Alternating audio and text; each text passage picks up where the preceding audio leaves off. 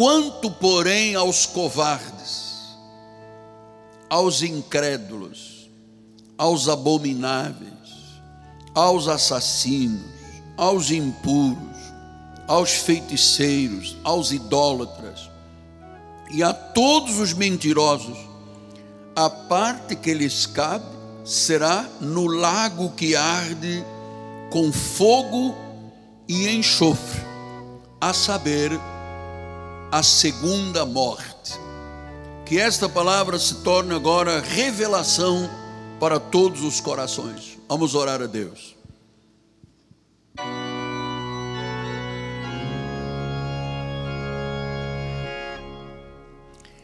Senhor Jesus Cristo, a minha alma te bendiz,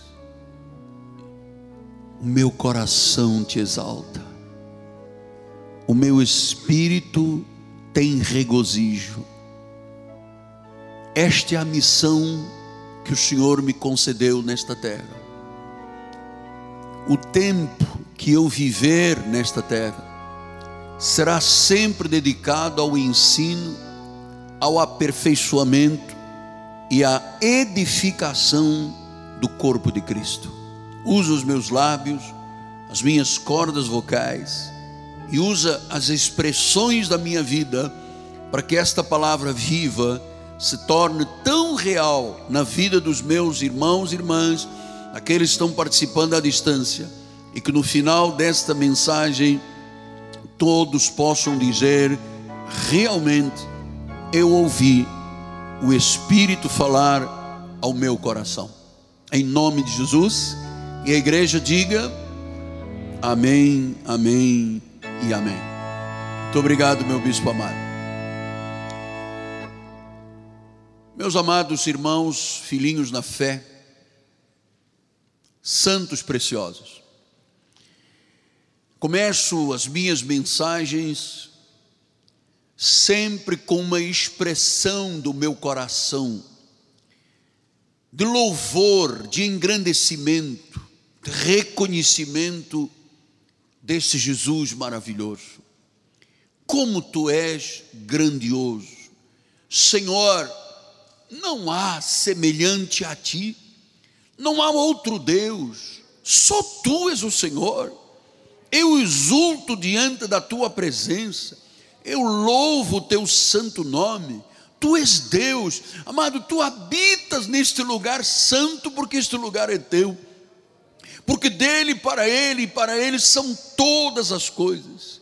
Glórias, glórias, diga comigo, glórias Glórias, glórias a Deus, glórias a Deus, glórias a Deus, glórias ao meu Jesus. Meus amados, nós estamos diante do único livro da Bíblia que promete bênção a quem retém as palavras proféticas. João, desterrado numa ilha da Grécia, chamada Ilha de Patmos, há dois mil anos atrás, num domingo, dia do Senhor, ele ouviu um anjo, e o anjo lhe falou de Jesus, lhe falou do que a história da Bíblia, daquilo que já havia passado, daquilo que estava ocorrendo naquele momento e daquilo que ocorreria no futuro. E o anjo disse a João: escreve isto para não esqueceres nada. E nós estamos então conhecendo com profundidade. Eh, os técnicos de elaboração dizem dissecando a palavra, indo profundo na palavra. Porque domingo passado nós vimos como Deus expôs as bênçãos que ele derrama e derramará sobre os filhos dele, sobre os redimidos. João revelou também, e hoje nós vamos estudar, quem são os excluídos de Deus e o que lhes espera no seu futuro. Então há aqui um contraste entre as duas sementes.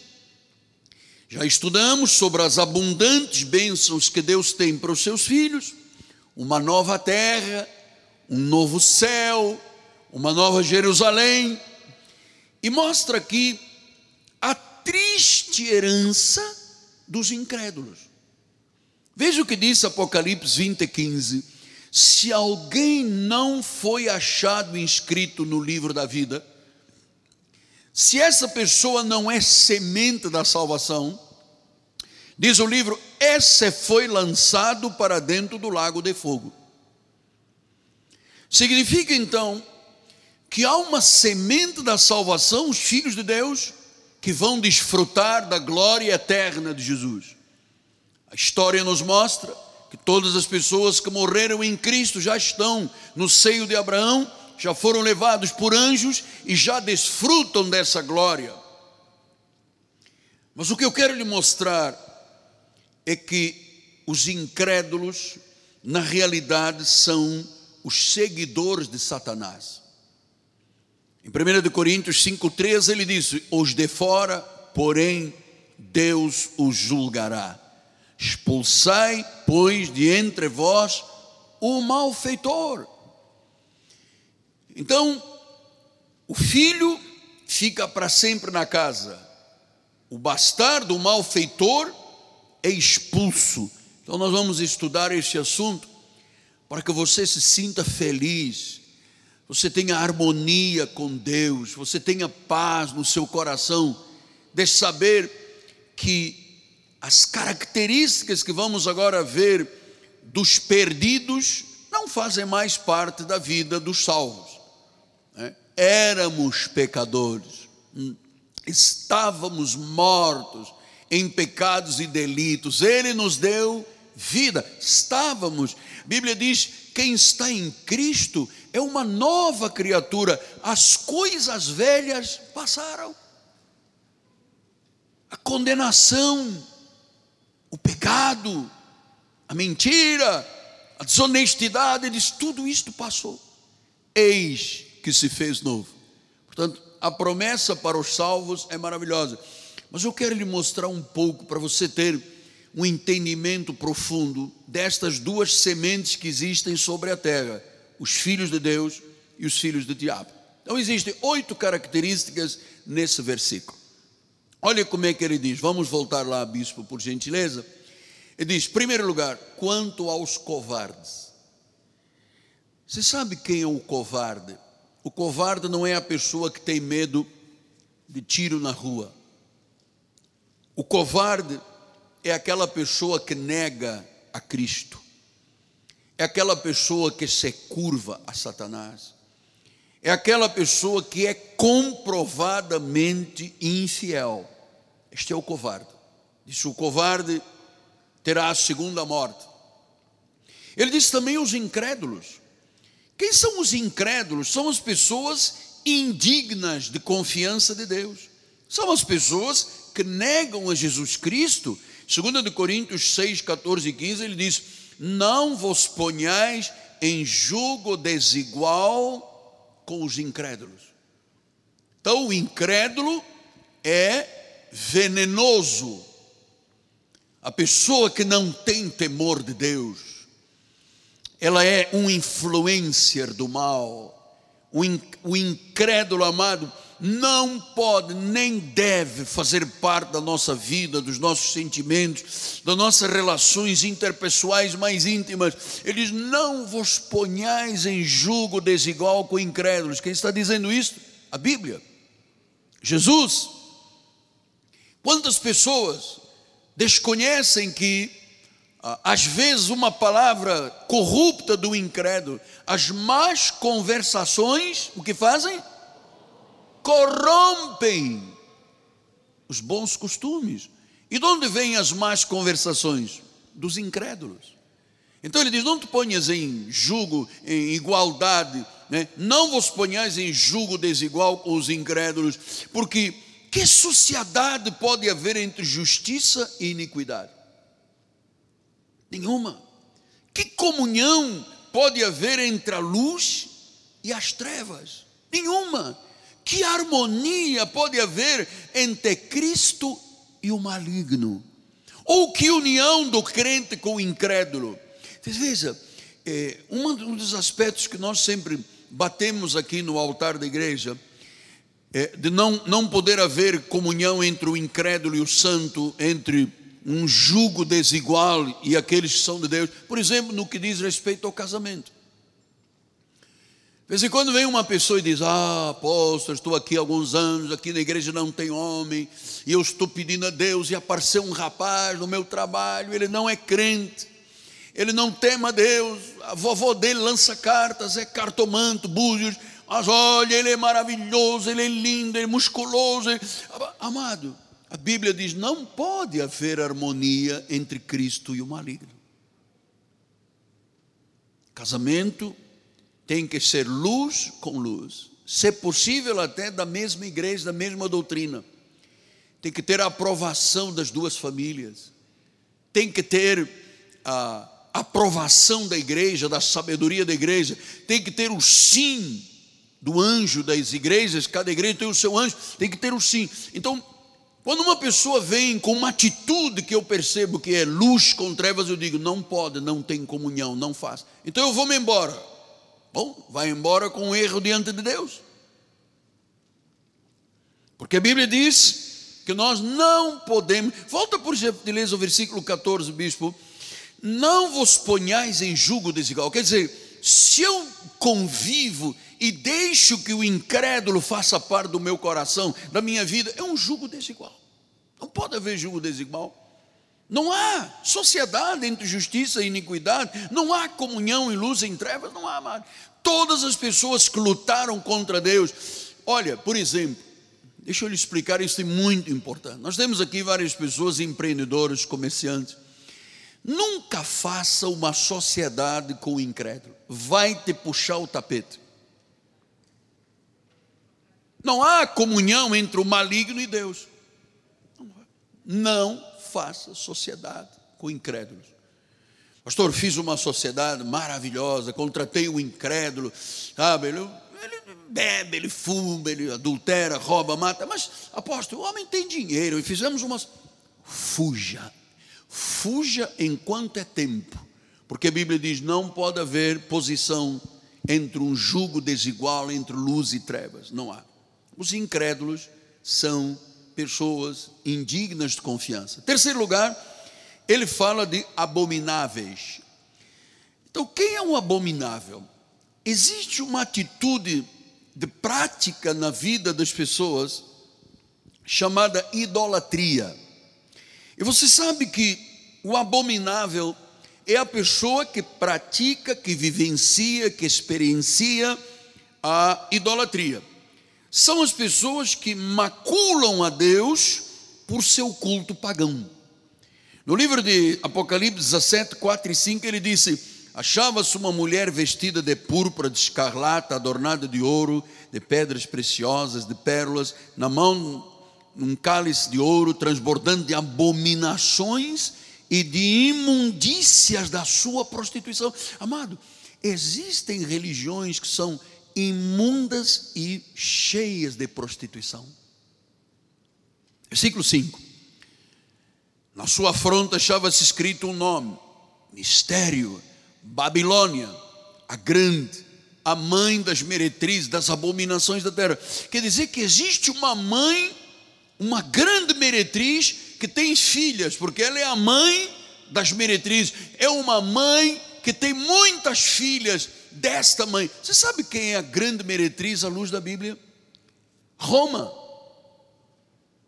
Roma, com a sua idolatria, com as suas imundícies, com a sua pedofilia, com o impedimento do casamento dos padres, que depois acabamos sempre de ter um monte de notícias de fornicadores, de pedófilos, disso, então as imundícias da meretriz, as abominações, partem de uma mãe, Roma, que tem filhas.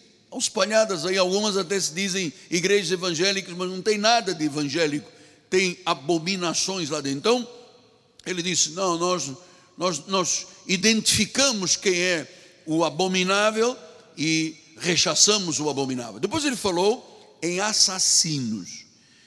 Quem são os assassinos? Volta lá, bispo, por favor, em 21, 8. Disse: covardes, os incrédulos, os abomináveis, os assassinos. Quem é um assassino? O assassino é um homicida.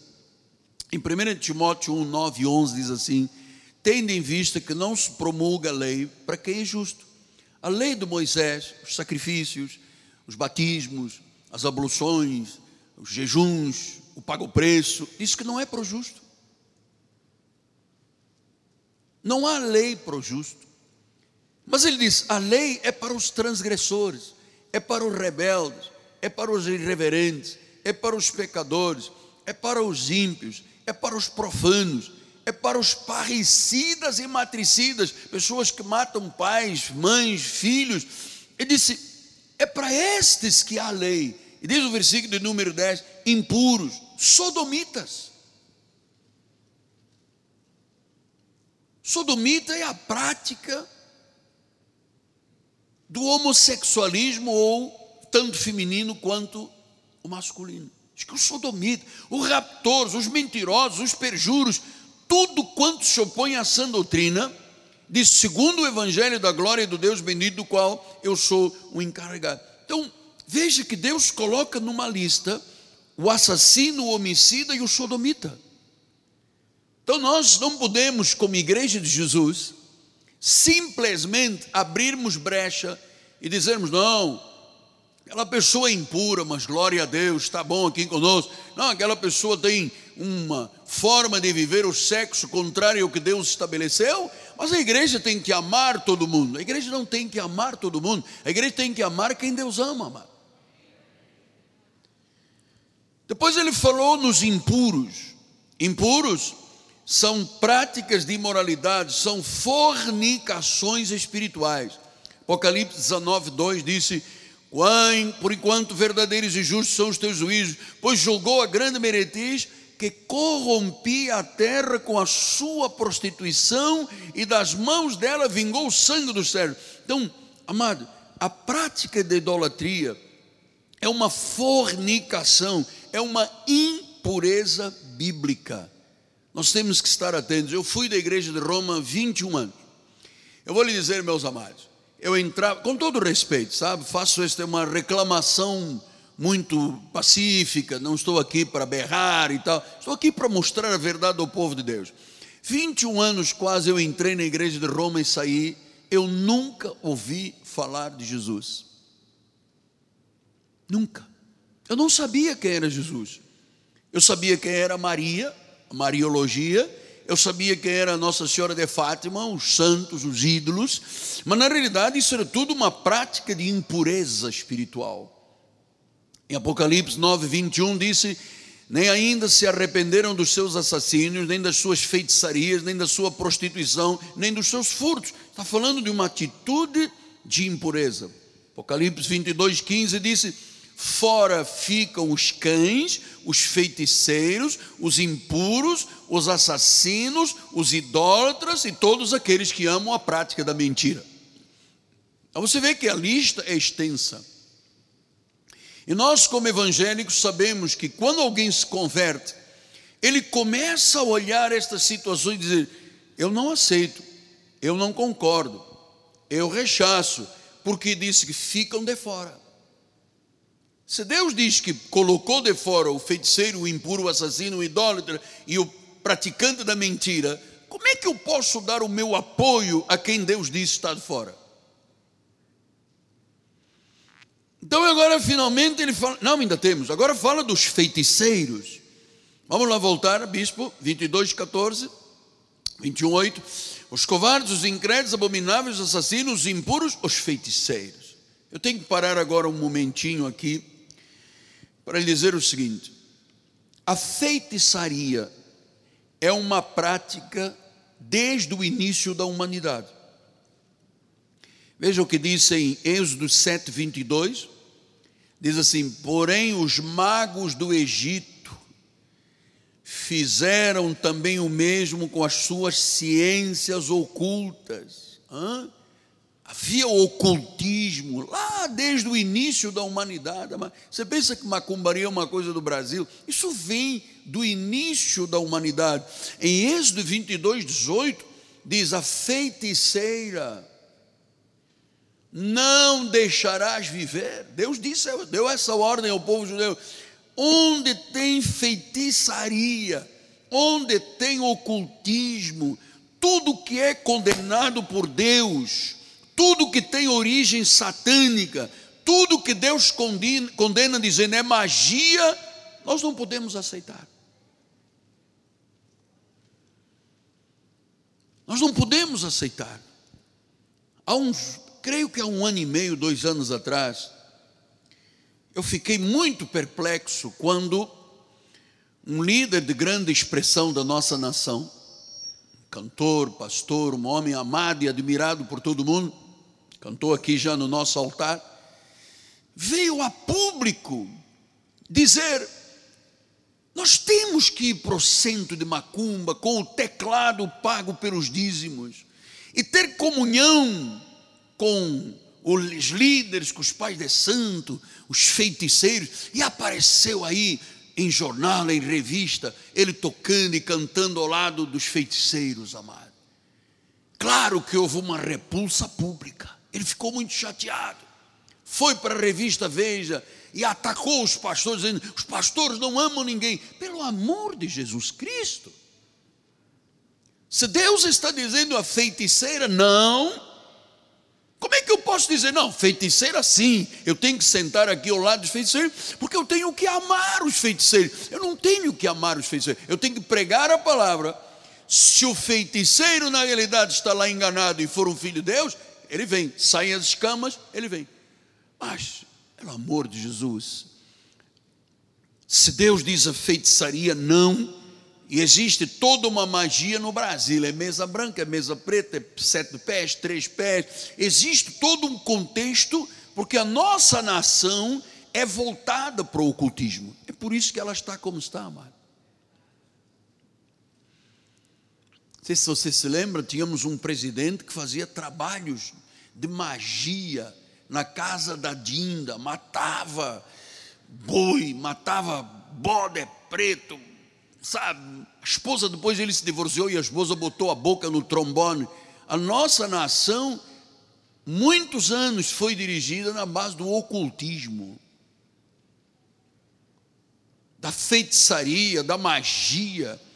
E o que, que Deus diz? Não, feiticeira não, magia não, feitiçaria não Ocultismo não, isto é condenado pela Bíblia, não pode fazer parte da nossa vida. Depois ele vem e diz lá, e a idolatria? O idólatra. Quem é idolatria? Amado, vamos entender isto aqui muito importante. Às vezes você olha um ídolo, uma estátua, uma imagem, bonita, é Nossa Senhora não sei de quê, é o anjinho não sei de quê. Ouça uma coisa, toda a idolatria é promovida por Satanás. Quando uma pessoa coloca na, numa pessoa ou num objeto, no lugar que só Deus pode ocupar, esta pessoa se chama o quê? Idólatra. E eu vou lhe dizer uma coisa com muito respeito, sempre eu sou muito ético. Atrás de todos os ídolos há um demônio. Ah, mas é cultura, é obra de arte. Oh, oh, oh. Não é obra de arte, não. É espírito de idolatria, espírito de feitiçaria. Então veja o que diz em 1 Coríntios 10, 19. E que digo? Pois que o sacrificado ao ídolo é alguma coisa? Ou que o próprio ídolo tem algum valor? Antes digo que as coisas que eles sacrificam é a demônios, que as sacrificam não é a Deus. Significa que às vezes um prato de arroz com uma, uma figurinha do Buda, isto é um sacrifício ao demônio, amado. Isto é um sacrifício ao demônio, não é a Deus. E ele diz: Eu não quero que vos torneis associados aos demônios. Está falando a igreja. Versículo número 21. Não podeis beber o cálice do Senhor e o cálice dos demônios. Não podeis ser participantes da mesa do Senhor, da mesa da ceia, mas também beber de outras mesas dos demônios. Versículo de número 22 disse: Ou provocaremos zelos no Senhor? Somos acaso mais fortes do que Ele? Então eu vou lhe dizer, filho, se você tem algum ídolo, se você tem uma fotografia, se você tem um, um trevo de quatro folhas, se você tem alguma coisa que te deram, livre-se hoje de idolatria, porque isso é pacto com o demônio.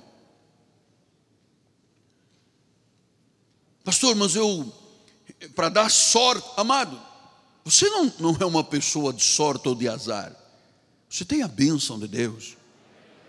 Não anda em busca da sorte, que a sorte não bate em lugar nenhum, a sorte é do demônio. Amado. Então, é, 1 Coríntios 10, 14, ele disse: Fugi, portanto, meus amados, ele não disse, vai devagar, ele disse, mete bomba nisso, foge da idolatria, porque você já ouviu que por trás da idolatria há um sacrifício a quem? Aos demônios. 1 de João 5, 21, filhinhos, guardai-vos. Pastor, mas eu tenho um charuto que eu recebi de Cuba, que eu ponho debaixo do tapete do meu carro, para o olho grande. Eu guardo uma, uma imagem de Nossa Senhora por causa da minha sogra. Ama, ouça, fugir, guardai-vos dos ídolos. É para guardar e para fugir. Porque o assassino, o impuro, o feiticeiro, o idólatra tem o mesmo destino. Eu era um idólatra. Eu, quando era da igreja romana, eu era um adorador de São Judas Tadeu. Eu andava com uma medalha grande, pendurada no pescoço. Falava em Nossa Senhora de Fátima e me arrepiava. Nunca existiu Nossa Senhora de Fátima. Foi um golpe da igreja de Roma, quando a República foi implantada em 10 de outubro de 1910. Quem sustentava a igreja de Roma em Portugal? era a monarquia. Quando caiu, Dom Carlos morreu, foi assassinado na Praça do Comércio e foi implantada a República. A República, primeira coisa, diz: tira a verba, tira a rachadinha com a Igreja de Roma. Nada de levar dólares e pacotes de dinheiro. Acabou. Então ele diz: ah, é? Então nós vamos ofuscar a República. Vamos criar um ídolo chamado Fátima. E diz que lá no meio de uma árvore apareceu Nossa Senhora de Fátima aos três pastorzinhos. Quem são os três pastorzinhos? Nunca ninguém soube. Enclausuraram eles e até hoje ninguém sabe quem são os pastorzinhos. Morreram lá na clausura. A Bíblia diz que só há um Deus. Diga aleluia, amado. Seu nome é Jesus Cristo. Ele é Rei de Reis, Senhor de Senhores, Ele é o Alfa, é o Ômega, é o cabeça, Ele é a plenitude da divindade, amado. Guardai-vos dos ídolos. Ao Senhor a glória, ao Senhor a glória.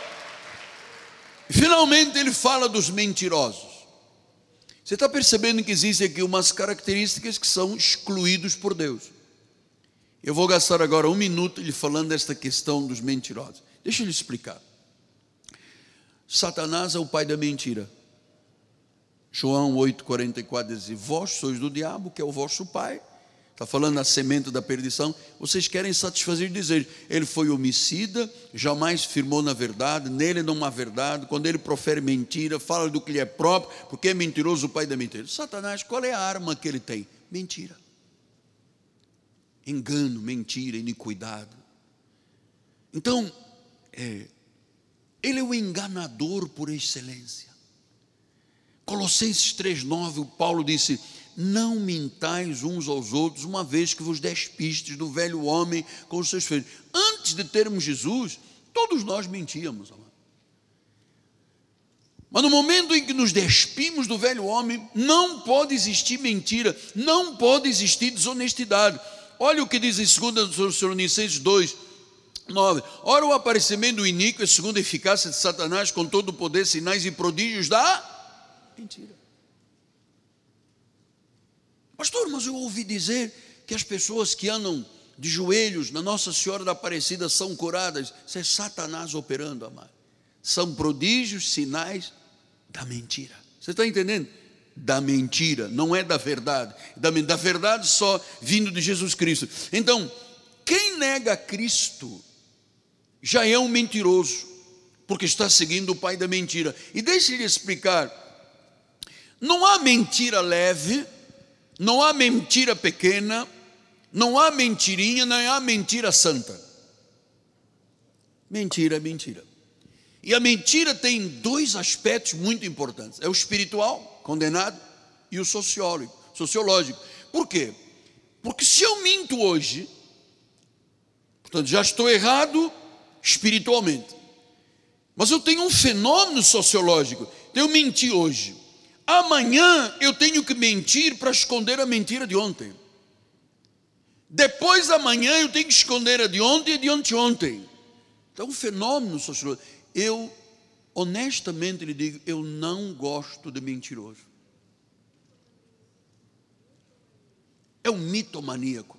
A mania, o mitomaníaco é o mentiroso. Mente, mente, mente. E, e sabe, isto é um exercício da fé, porque a mentira já vem na nossa carne desde, desde o bebê, já, né? o filho, o, o, garoto quando começa a caminhar já quer enganar a mãe, já quer mentir aos pais, já é da natureza adâmica. E nós temos que fazer uma reflexão e uma luta muito grande contra a mentira. Nós não gostamos neste ministério da mentira. E eu, eu peço aos senhores que entendam o apelo do Espírito Santo. A pessoa às vezes assim, eu vou tenho uma mentirinha santa e faz uma cruzinha aqui, mentirinha. Não tem mentirinha santa, mentira é mentira. É espiritual e é sociológico. Então nós sabemos que uma das características que engrandecem o homem de Deus e a mulher de Deus é serem o quê? Verdadeiros. Verdadeiros, como Deus é verdadeiro. A Bíblia diz que Deus não é homem para que minta. Eu jamais vou lhe mentir, amado. Jamais. Tem pessoas aqui que me conhecem pelo meu rosto e pelos meus olhos. Ele não está bem, ele está bem. Olha, eu conheço esse homem. Eu não, eu, amado, se eu não estou bem, eu digo eu não estou bem. Eu sou humano por enquanto, até agora. Então, é, o exercício da mentira. Eu me recordo, nós tivemos aqui um irmão conosco, que era muito famoso aqui na igreja. Só que eu peguei em várias mentiras. E eu não gostava, ele era muito meu amigo, queria me ajudar, mas mentia pacas. Então um dia eu liguei para a casa dele e o filho atendeu. Alô, senhor, aqui é o apóstolo. Quero falar com o seu pai. E ele disse: Pai, é o apóstolo. Aí esperou um silênciozinho e o garoto disse: Meu pai mandou dizer que não está. Não parece piada isso aqui? Parece, mas é verdade. Porque a pessoa que mente, ela tem dentro das suas entranhas uma semente maligna para mentir, mente, mente, mente. E nós não podemos. É melhor falar a verdade, porque a verdade é libertadora. Às vezes dói, mas fala a verdade e te liberta. Conhecereis a verdade, a verdade é vós. A mentira oprime. Então, diz que estas pessoas terão como parto o lago que arde com fogo de enxofre a saber a segunda morte. Então é uma sentença para quem tem não tem um nome inscrito no livro da vida. Vamos voltar lá em Apocalipse 13, 8. Adorá-la-ão todos os que habitam sobre a terra, aquele cujos nomes não foram escritos no livro da vida. Então, quem é que adora a besta? Quem é que é mentiroso? Quem é enganador? Quem é abominável? Quem é destes oito itens que nós estudamos aqui? Quem não tem o nome no livro da vida do Cordeiro. Não tem o um nome no, livro do Cordeiro. Está fora. Então, eu quis trazer esse estudo, porque em Apocalipse 20, 14 diz: Então a morte e o inferno foram lançados para dentro do lago do fogo. 19, 20 disse: Mas a besta foi aprisionada e com ele o falso profeta, com sinais feitos diante dela, seduziu aqueles que receberam a marca da besta e eram adoradores da sua imagem, foram lançados vivos no lago do fogo. Pastor, mas o senhor é um homem preparado, o senhor acredita nesse assunto de céu, de inferno, lago de enxofre? Eu acredito, amado. Acredito, temo e tremo. Porque está na Bíblia. Eu sei que a maioria dos cristãos hoje em dia não tem nenhum temor de Deus, não tem nenhum nenhum aplom para com sua postura diante do Senhor, não tem elan para dizer, olha, eu sou crente, eu não participo disso, eu não me envolvo com isso, sabe? Então, a Bíblia diz em Apocalipse 2,11: Mas quem tem ouvidos, ouça. o que o Espírito diz à igreja: o vencedor de nenhum modo sofrerá o dano da segunda morte. Está vendo? Quem é de Jesus não passará pela segunda morte. Quem não é de Jesus e entra nessas características, terá uma segunda morte. Então nós temos que obedecer às ordens de Cristo, meu amado. E é muito importante que eu agora use esses próximos 20 minutos para lhe falar da necessidade que nós temos de obediência às ordens de Jesus, ao que a palavra de Deus diz. Eu ensino aqui há 30 anos e digo: se está na Bíblia, eu creio. Se Deus falou, eu recebo. Então é muito importante. Sabe que Jesus começou o seu ministério? Primeiro milagre que Jesus fez foi num casamento em, nas bodas de Canaã da Galileia. Ele foi, foram os discípulos, foi a mãe Maria, e houve um momento em que acabou o vinho. Os judeus, nas suas festas, servem vinho como pão, como alimento. E ah, era preciso fazer alguma coisa em relação a esta situação. E em João 2,5 diz que Maria então falou aos serventes: Fazei tudo o que ele vos disser. Você sabe que é muito lamentável quando você vê uma pessoa cristã que não faz tudo o que ele diz. Não, eu não concordo com o dízimo, eu não concordo com o culto, é coisa demais. Eu vou à igreja de dois em dois meses. Então, ele diz: fazei tudo o que ele vos disser, porque é pro bem. Então, Maria estava nesta festa de casamento e diz o versículo número 3: acabou o vinho, e a mãe de Jesus disse: eles não têm mais vinho. Então, Maria tentou se colocar como a mediadora da festa. E Jesus trouxe Maria para o lugar dela. Ele diz no versículo 4: Jesus lhe disse: mulher, que eu tenho contigo? Aí, esta festa tem um senhor. Você está tentando ser uma mediadora, mas aqui só tem um cabeça. Mulher, o que eu tenho contigo? Ele disse: Ainda não é chegada a minha hora. Então, quando Jesus diz, mulher, que tenho contigo, não é chegada a minha, a minha hora, o que, que, o que que Jesus estava dizendo? Que o parentesco que ele tinha com Maria tinha que ficar em segundo plano. Maria não tem autoridade, nem nunca teve autoridade espiritual. Era uma festa e as pessoas não sabiam dizer, faça tudo o que ele disser, ótimo. Mas atenção, ela tentou se colocar num papel que não era o dela, porque Deus só existe um em Jesus Cristo. Então ele, ele mostrou, olha só, o parentesco, você foi usada como uma incubadora para eu ser gerado pelo Espírito Santo mas eu não tenho o teu sangue, Maria. Você não é uma intermediadora, fica na tua, sossega o facho. Aqui tem um rei, um senhor e um Deus. Era mais ou menos este assunto que estava sendo discutido. Então, a igreja de Roma, que você já acabou de ouvir, que é apóstata, transformou Maria numa medianeira, né, ou mediadora, né, mediadora. E esta palavra mediadora ou medianeira vem do latim mediatrix. É como se fosse uma corredentora. Maria não é corredentora. Só existe um redentor. E Jesus nesta festa deixou claro: mulher, ele não disse, mamãe, mãezinha, como nós tratamos a nossa mãe, mamãe, mãezinha, disse mulher, porque ali estava a figura de Deus e estava ali começando a querer se instalar o espírito que domina Roma há dois mil anos, chamada Mariologia. A igreja de Roma não faz orações e rezas dirigidas a Jesus. Todas as orações, quem são? Ave Maria, cheia de graça, porque Maria é a corredentora, é a medianeira, é a mediadora entre Jesus e os homens, diz a igreja romana. Mas nesta festa ficou patente que não. Então era natural que Jesus tentasse deter a Mariologia, que é muito prejudicial à fé. Quando ele diz, mulher, que tenho eu contigo, é porque ali estava começando o diabo a usar Maria para que Maria fosse a redentora, a rainha dos céus. E meu amado, no trono não tem uma rainha, no trono tem um rei chamado Jesus Cristo. Maria foi santa, igual a qualquer mulher de Deus. Deus a escolheu, era bendita, como você é uma mulher bendita.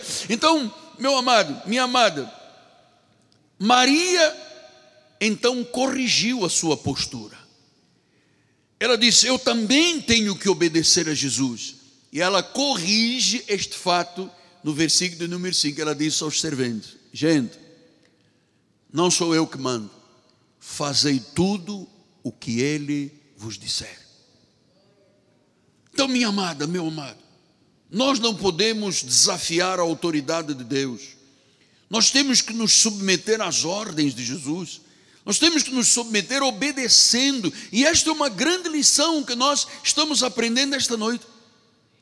Fazer a vontade de Deus, não entristecer o Espírito Santo, porque a vontade dele, você sabe, é boa, é perfeita, é agradável.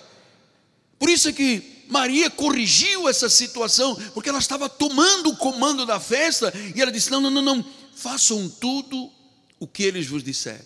Então, é preciso que o povo de Deus tenha humildade e obediência. O lema do nosso ministério é este: humildade e obediência. Versículo 6 em diante, ele diz: Estavam ali seis talhas de pedra que os judeus usavam para purificações, cada uma levava duas ou três metretas. Jesus disse, agora era o que Jesus disse, não o que Maria disse. Né? Maria disse: Pô, eu me corrijo espera aí, eu não sou a líder desse, desse momento, é Jesus, façam tudo o que ele mandar. Então Jesus disse: enchei de água as talhas, e eles encheram totalmente, eles obedeceram. Versículo número 9, é de 6 a 10, bispo. Versículos, está aí na palavra, 8. Então ele determinou: tirai agora e levai ao mestre-sala, e eles o fizeram. É de 6 a 10, não é? tendo o mestre-sala provado a água transformada em vinho, não sabendo de onde viera, se bem que o sabiam os serventes que haviam tirado a água, chamou o noivo, versículo número 10, ele diz: Todos costumam pôr primeiro o bom vinho, quando já beberam fartamente, serve o inferior, tu, porém, guardaste o bom vinho até agora. O que é que Jesus fez? Em obediência, ele transformou água em vinho. Porque eles fizeram tudo o que Jesus mandou. Ele disse: pega essa talha, bota água. E de repente aquela água se transformou em vinho. Então, amado, ouça, ouça agora o seu pai espiritual. Ouça, olha para mim com foco. Você pode ser um homem de negócios que entrou aqui esta noite em grande dificuldade, em grandes dificuldades. Você pode ser uma senhora, uma esposa que tem um marido doente em casa. Você pode ser um filho rebelde. Quem sabe alguém está nos assistindo que usa droga, usa álcool. Ou quem sabe, eu estou falando para alguém, um casal que está em ruptura de matrimônio. Aquela pessoa diz: Eu sou casado, mas eu vivo sozinho. E o primeiro impulso que todas as pessoas têm, quando há uma crise, quando há uma doença, quando há um problema de filhos, quando há um problema de casal, é tentarem fazer alguma coisa, ou procura o advogado, vai na delegacia, né, bota a boca no trombone. Amado, não corra à frente da nuvem de Deus. Espera até o Senhor lhe mostrar a solução não haja com ansiedade impetuosa. Decida sempre a sua vida com cabeça fria. Seja submisso à vontade do Senhor. Não obedeça apenas ao que for do seu interesse, somente aquilo que lhe agrada. Amado, nós não podemos jogar pó em qualquer preceito do Senhor. Quando Maria tentou intervir, Jesus disse: mulher, calma. Chamou os empregados e disse assim: peguem as talhas, botem água. E sem saberem como, aconteceu o milagre. Porque eles obedeceram e fizeram tudo o que Jesus mandou. Então, amado, toda a palavra de Deus é mais preciosa que um diamante. Diga glória a Deus. Nós temos que valorizar a palavra, nós temos que guardar a palavra, nós temos que usar a palavra. E quando Jesus disse, quando Maria disse, fazei tudo, ouça, nós não podemos podar a palavra, cortar a palavra, aperfeiçoar a palavra. Eu não tenho que seguir a palavra quando eu achar conveniente quando eu achar oportuno, quando eu chegar a alguma posição, se você faz alguma coisa mal, Deus não pode tornar o que você faz mal em bem.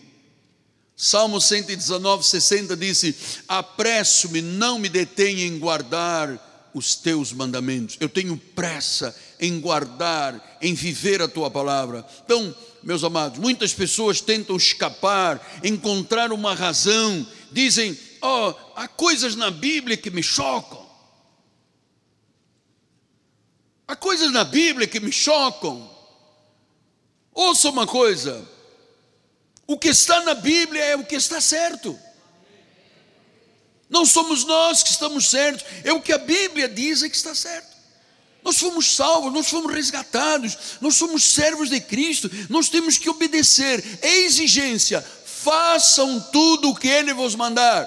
Jesus chamou, diz: bota as, as talhas, bota água, e de repente aquela água se transformou em vinho. Então, amado, quantas coisas nós teríamos que fazer e que deixamos para depois, para depois, para depois e nunca fazemos? Quantas pessoas evangélicas estão apenas construindo castelos no ar? Milhões de evangélicos carregam jugos pesados, quando a Bíblia diz que o jugo de Jesus é suave, o fardo é leve. Você sabe por quê? Porque questionaram a palavra, porque postergaram as suas decisões. Então, Maria tinha razão. Faça tudo o que ele te ordenar. Ele já nos redimiu, a minha, você já nos redimiu pelo seu precioso sangue.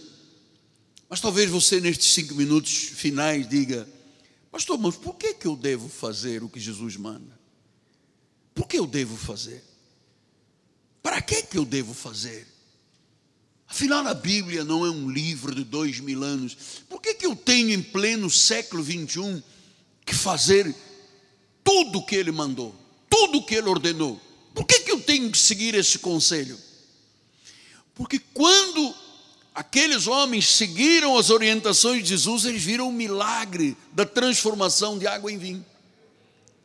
Então, meus amados, nós fazemos tudo o que Jesus manda, porque eu vou lhe dizer, é uma honra servir a Cristo.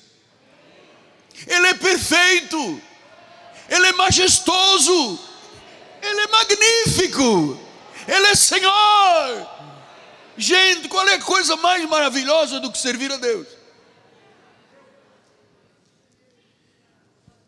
Segundo lugar, quando você faz o que ele ordena, você encontra o descanso para a tua alma. Você tem um repouso para o teu espírito. Ele é a nossa única esperança. A nossa vida depende dele. Não há outro nome bendito e abençoado é o nome de Jesus. Sem ele há uma escuridão infindável na vida. Sem Ele, o abismo da aflição é muito profundo. Amado, Jesus é sabedoria. Ele não é homem para mentir, ele sempre recompensa a obediência.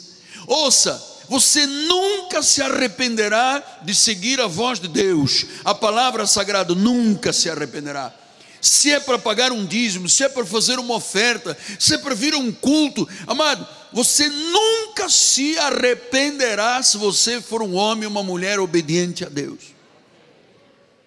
Nunca perdemos com Cristo. Nunca perdemos nem perderemos. Ele é o nosso mestre, Ele é o nosso Senhor. Ele morreu por nós e ele disse que agora você morra para o mundo, viva para mim. Nossa vida, meus amados, e eu começo eu neste altar sagrado e bendito, a nossa vida não é uma encenação teatral. Estás a entender? Nós não estamos aqui numa encenação teatral, fazendo um teatro aqui. Não, amado. Nós somos um espírito com Jesus. O nosso jugo é suave, o nosso fardo é leve. Jesus disse em João 6,68, respondeu-lhe Simão Pedro, quando Jesus disse: Você não me quer, você não quer me seguir, siga o seu caminho. Ele disse: Senhor, para quem iremos? Para Aparecida, Nossa Senhora de Fátima, São Sebastião, para quem nós iremos? Tu tens as palavras da vida eterna.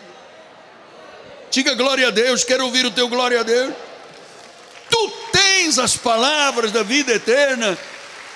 Amado, Paulo disse em Gálatas 6,14: Mas longe esteja de mim gloriar-me, senão na cruz nosso Senhor Jesus Cristo, pelo qual o mundo está crucificado para mim, e eu estou crucificado para o mundo. Não é o mundo que manda na minha vida, é Jesus Cristo. Mas, pastor, mas na minha empresa tem gente. Olha, aceito para essas pessoas que vão acabar no lago do enxofre. É com você que Deus está falando. Ouça, não é Maria que está lhe falando, é Jesus. Não existe nenhuma filosofia, não existe nenhum pensamento moderno, não há algo nesta terra que te possa dar a vida que Jesus dá. Só Ele transforma a água em vinho. Se você não obedecer, não pode ser colocado em lugar de honra. Você não conhecerá o que é bom, perfeito e agradável. Repito, não é Maria que está te falando, é o Espírito Santo.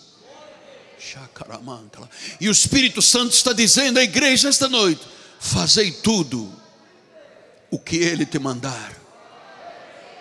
Faça tudo o que Ele mandar, porque você vai ver que nas talhas de água há um vinho melhor, há um vinho novo, há uma vida com sabor, há uma vida maravilhosa, que não existe nesta terra alguém semelhante a Jesus Cristo.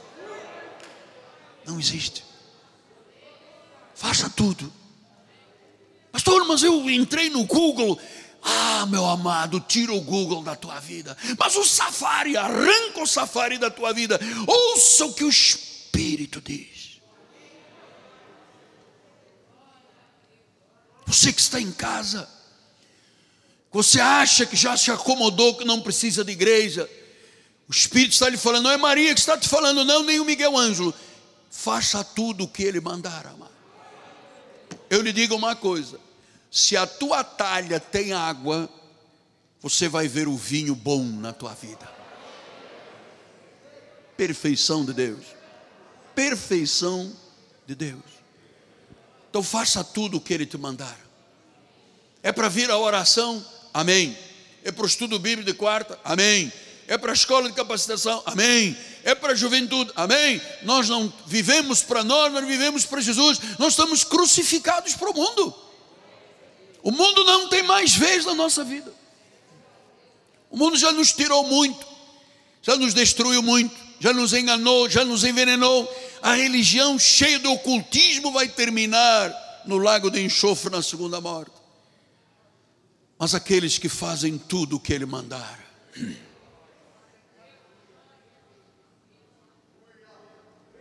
Eu prego a palavra há 45 anos. Mais já. Alguém já me disse, alguns irmãos, quando o senhor vai se aposentar? Já sou aposentado. Já tenho o cartão do INSS aqui na minha mão. Já ganho 1.600 reais. depois de 50 anos pagando INSS, já sou aposentado. Para o mundo.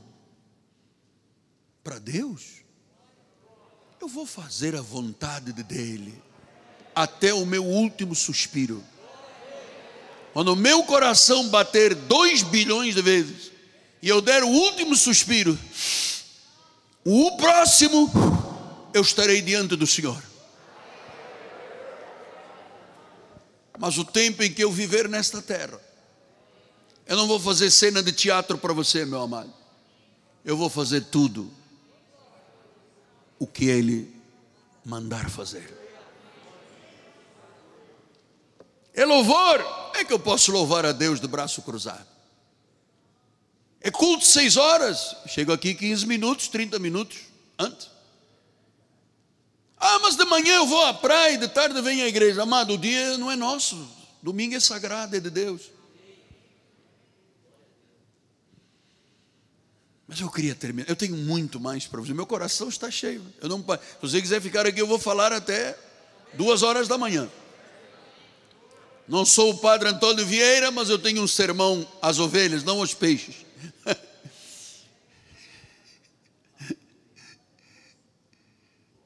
Faça tudo. Uau! Faça tudo o que ele te mandar. Empregados, vem cá. Pega essas talhas aqui e bota água. O senhor está dizendo: venha no culto, bota água.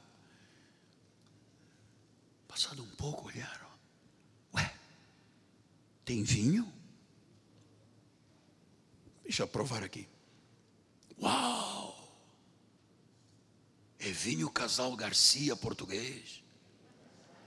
Maravilhoso. Sarmentinho do irmão Bernardo.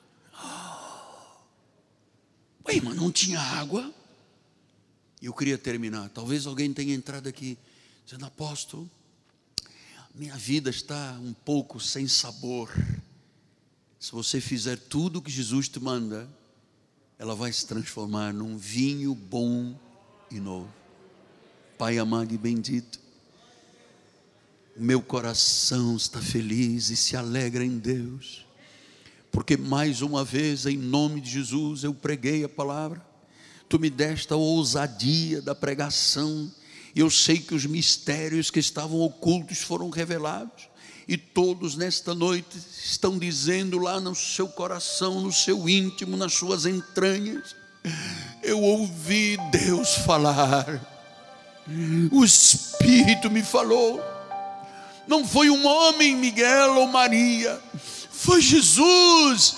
E eu aprendi esta noite que eu tenho que fazer tudo o que Ele mandar. E eu recebo o milagre da água transformada em vinho. Da água transformada em vinho. O milagre na tua vida. Na tua vida. O milagre quando tu olhares as talhas, tu vais te surpreender na tua empresa, na tua família, nos teus negócios, na tua fonte de renda, tu vais ver o vinho bom e novo, o milagre de Jesus. Faça tudo o que Ele te mandar, tudo, amado. Tudo o que Ele manda é que está certo. Em nome de Jesus, Pai. Amém Amém e amém. Vamos dar um aplauso ao Senhor, a Ele a glória. Santo é o Senhor. Vamos terminando o nosso encontro. No meu coração, eu espero que você leve hoje uma bênção extraordinária à tua vida, para a tua vida, para a tua família. Acredite nos desígnios sagrados de Deus. Vamos chegar de pé, a bispa vai dar a bênção final. E depois, quem precisar de voltar a casa, fica à vontade, nós vamos cantar um corinho. Glória a Deus. Aleluia. Levante suas mãos. Obrigada, Senhor, por mais um domingo abençoado, Pai. Obrigada, Senhor, por esta palavra, Senhor, que sai mudando as nossas vidas, Pai. Senhor, nós saímos daqui para fazer tudo o que tu quiseres, Senhor, porque nós vivemos para te servir, Senhor. Senhor, põe teus anjos à nossa volta, livrando-nos de todos os males, Pai. E que nesta semana, Senhor, nós possamos ter, seguindo-nos, sinais, prodígios e maravilhas, Pai porque nós servimos a um Deus que transforma água em vinho, servimos a um Deus que transforma toda e qualquer situação, aquela perda em ganho, Senhor, aquela falta em provisão. Nós servimos ao Senhor dos Senhores. Saia daqui feliz e abençoado, porque Deus te ama e fará o melhor por você. Graça e paz. Amém.